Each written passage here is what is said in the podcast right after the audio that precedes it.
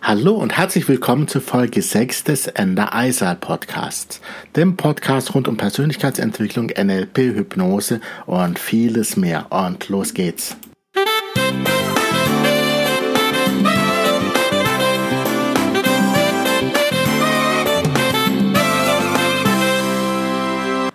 Hallo und herzlich willkommen zu Folge 6. Und diese Folge ist die Fortsetzung von Folge 5.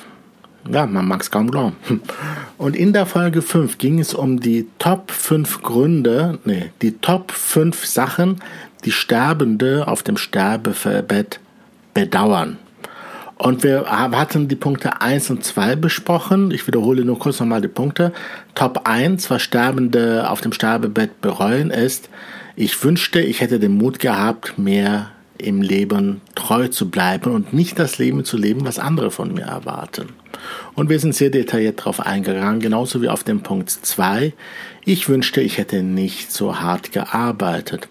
Und in dieser Folge geht es jetzt weiter mit Punkt Nummer 3. Und Punkt Nummer 3 ist, ich wünschte, ich hätte den Mut gehabt, zu meinen Gefühlen zu stehen. Viele Menschen unterdrücken ihre Gefühle, um in Frieden mit anderen zu leben. Sie passen sich auch hier wieder den Erwartungen anderer an. Schon als kleines Kind wird einem beigebracht, Emotionen zu unterdrücken und nett zu anderen zu sein, auch wenn man es eigentlich gar nicht will. Das nennt sich dann Höflichkeit oder gute Erziehung. Eigentlich wird Kindern hier beigebracht, unehrlich zu sein und nicht zu den eigenen Gefühlen zu stehen. Sicherlich ist es wichtig, dass Kinder lernen, sich auch mal zurückzuhalten und sich zu benehmen. Aber das Ausleben und das Ausdrücken von Gefühlen wird dann im Gegenzug oft vergessen. Ja, es ist dann nur der Schwerpunkt auf Gefühle unterdrücken. Aber wenn man trainiert, Gefühle auch zeitweise vielleicht nicht so zu zeigen, sollte man auch dann die Räume geben, wo Kinder Gefühle ausdrücken dürfen und auch das mit ihnen üben. Und weil diese Menschen dann, diese sterbenden Menschen schon sehr früh gelernt haben, nicht ihre Gefühle auszudrücken und nicht wirklich ihre Meinung zu sagen, lebten sie auch ein Leben, was sie eigentlich nicht wollten. Sie ließen sich eher mit einer mittelmäßigen Existenz abspeisen und wurden nie zu der Person, die sie nach ihren Fähigkeiten hätten wirklich sein können. Viele entwickelten deswegen Krankheiten, die in Verbindung zu ihrer Bitterkeit und ihrem Groll standen. Natürlich ist ein friedliches Miteinander wichtig und man darf seinen Gefühlen gerne äh, zeitweise die Möglichkeit geben, sich auch zurückzuziehen. Das heißt, man darf zeitweise auch mal seine Gefühle kontrollieren, also runterfahren. Und äh, oft ist es auch sinnvoll, nicht jedem Gefühlsimpuls direkt nachzugeben. Ja, ähm, nicht einfach jemanden, weil einem die Nase nicht gefällt oder weil er gerade was Unverschämtes gesagt hat, zum Beispiel mit Gewalt oder mit Gegen ähm, zu begegnen. Aber langfristig ist es für alle ein Gewinn, wenn wir mit unseren Gefühlen ehrlich sind und unsere Wünsche ehrlich kommunizieren. Auch wenn es manchmal den anderen vielleicht wehtut, weil wir dann dem Bild des anderen nicht entsprechen, aber was haben wir davon, wenn der andere, wenn wir versuchen für andere etwas zu sein, was wir nicht sind? Was kannst du also besser machen? Was habe ich anders gemacht? Ich habe beschlossen, mehr in mich hineinzuhören, mehr als ich das versuche, mehr als dass ich versuche herauszufinden, was andere von mir wollen. Also meine Priorität ist, erstmal in mich selber hineinzuhören. Da ich in mir natürlich auch den Wunsch habe, ganz authentisch andere Menschen nicht unnötig zu verletzen und ein harmoniebedürftiger Mensch bin, ist das friedliche Interagieren auch mein eigener authentischer Wunsch. Das heißt, ich bin höflich und empathisch von Natur aus und nicht, weil ich das muss, weil mir das beigebracht wurde. Ich versuche es nicht anderen recht zu machen aus diesem Grund. Aber im Zweifel gehen meine Wünsche und meine Bedürfnisse vor und im Zweifel sage ich lieber meine Meinung und drücke meine Gefühle aus, als dass ich das zurückhalte, um jemand anderem zu gefallen. Natürlich kann es vielleicht mal taktische Gründe geben, aber in der Regel kann man ganz ehrlich sein. Des Weiteren, äh, wenn ich mich hineinfühle, versuche ich bei jedem Gefühlsimpuls, bei jedem Wunsch, der hochkommt, seine Herkunft herauszufinden. Ist dieser Gefühlsimpuls wirklich meiner? Oder ist es etwas, was ich von außen übernommen habe durch Prägung, durch Werbung, durch Eltern? Vielleicht versucht man die Wünsche und die Träume anderer Menschen zu leben. Ja, ich versuche da vorher herauszufinden, ist es wirklich mein Wunsch, mein Gefühl oder ist es etwas, was ich für jemand anderes tue? Und dann entscheide ich, ob ich es tue. Und dann kommuniziere ich ehrlich. Ich sage meinen Mitmenschen, was ich mir wünsche und wie ich mich fühle. Und handle auch dementsprechend. Ich gehe keine Kompromisse ein, die sich für mich schlecht anfühlen. Denn wenn sich ein Kompromiss schlecht anfühlt, dann ist es nicht mein Kompromiss, dann ist es gefühlt kein Kompromiss, sondern ein Verlieren, ein Verlust. Ja? Dadurch werden langfristig meine Beziehungen zu meinen Mitmenschen viel ehrlicher und authentischer. Und ich habe die Gewissheit bei Menschen, die mich mögen, dass sie mich mögen aufgrund meiner selbst und nicht wegen der Vorspiegelung falscher Tatsachen.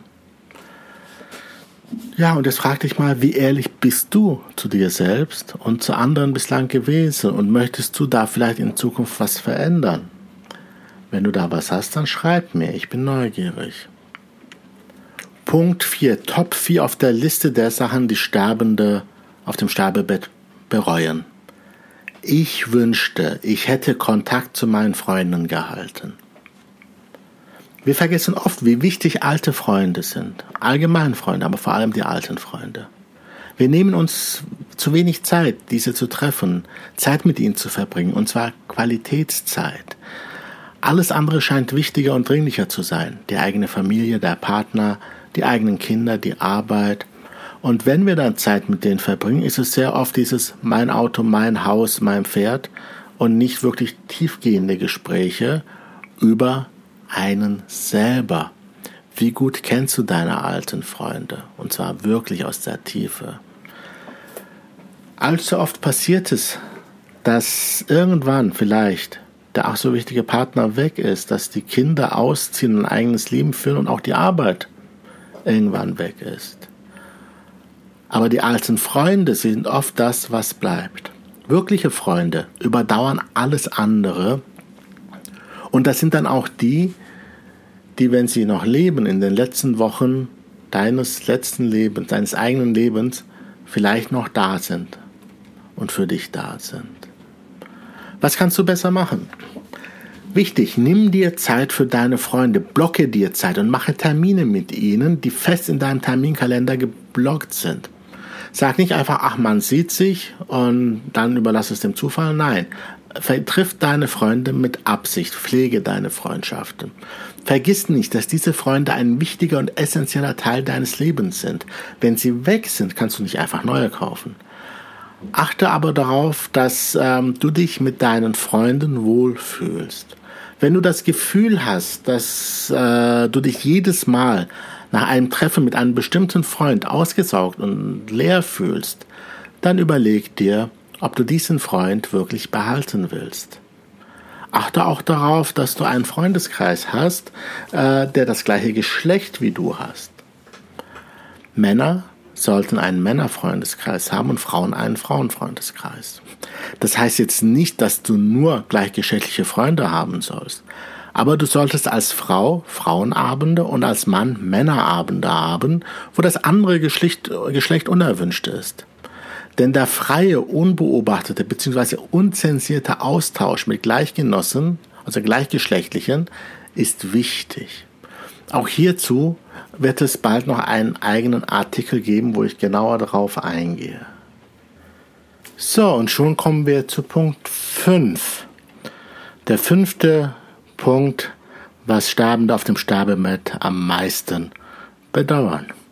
Sie sagen sich nämlich, ich wünschte, ich hätte mir selbst erlaubt, glücklicher zu sein. Viele Menschen lernen bis zum Lebensende nicht, dass jeder für seine Gefühle verantwortlich ist. Niemand anderes kann dir Gefühle aufzwingen, niemand kann dich glücklich oder unglücklich machen. Das wusste schon der alte Epiklet. Er sagte, es sind nicht die Dinge, die uns beunruhigen, sondern die Vorstellungen und Meinungen von den Dingen. Das sagte er ca. 50 bis 138 nach Christus. Und nach meiner Variante, ich sagte einfach lieber, es sind nicht die Dinge selbst, die uns beunruhigen, sondern die Bedeutung, die wir ihnen geben. Alles, was im Äußeren passiert, passiert erstmal und ist nicht mit Gefühlen verbunden. Das merkst du, wenn du realisierst, dass, bei, es, dass es bei jedem Ereignis Menschen gibt, die sich freuen und andere werden sehr unglücklich über dieses Ereignis. Aber das macht klar, dass jedes Ereignis erstmal neutral ist. Wir sind es, die den Ereignissen eine Bedeutung geben und somit emotional nach unserer Wahl darauf reagieren, auch wenn diese Wahl manchmal gezwungen ist. Und auch du kannst langsam lernen, deine emotionalen Reaktionen zu kontrollieren. Im NLP nennt sich das State Management. Wir können lernen, unseren eigenen Zustand zu kontrollieren. Vielleicht nicht zu 100 Prozent, aber nachdem äh, wir eine Emotion wahrgenommen haben, denn die Emotion ist ja auch wichtig, können wir diese willentlich beeinflussen. Ich habe hierüber auch ein E-Book geschrieben mit drei Techniken, welche du dir auf meiner Homepage www.endereisal.de kostenfrei herunterladen kannst. Trag dich einfach ein und schicke es dir zu. Auch bei meinen unterschiedlichen NLP-Workshops lernst du die entsprechenden Techniken. Denn wenn du die Fähigkeit hast, dich auch bei schlimmen Ereignissen in einen guten Zustand zu versetzen, kannst du in diesem guten Zustand viel besser Lösungen und Auswege finden und die Situation beeinflussen. Denn wenn du in einem schlechten Zustand bleibst, bist du ressourcenlos und du hast einen Tunnelblick und du siehst dann mögliche Lösungen einfach nicht. Das heißt, die beste Strategie, wenn etwas passiert, weswegen du dich in einen schlechten Zustand ähm, bewegst, beweg dich aus diesem schlechten Zustand erstmal wieder raus und dann findest du die Lösung, wie du den Zustand draußen verändern kannst. So, was kannst du besser machen? Lerne Gelassenheit. Lerne deinen emotionalen Zustand zu kontrollieren. Dann kannst du dich jederzeit in einen glücklichen Zustand führen. Mache dir eine Löffelliste und erlaube dir, auch diese zu leben. Du wirst merken, wie gut sich das anfühlt und wie glücklich und selbstbewusst du dann auf einmal wirst. Und dann, wenn du in Gedanken mal in die Zukunft gehst und dann zurückschaust, merkst du, dass du da ein Leben hattest, was es wert war, gelebt zu werden. So, ich hoffe, diese Podcast-Reihe hat dir gefallen und hat dich vor allem weitergebracht in Richtung eines glücklichen Lebens. Schreibe mir deine Erkenntnisse gerne in die Kommentare oder kontaktiere mich über Facebook oder über meine Homepage www.endereisal.de und ich freue mich von dir zu hören. Dein Coach für ein besseres Leben, Ender. Mach's gut. Bis bald. Ciao.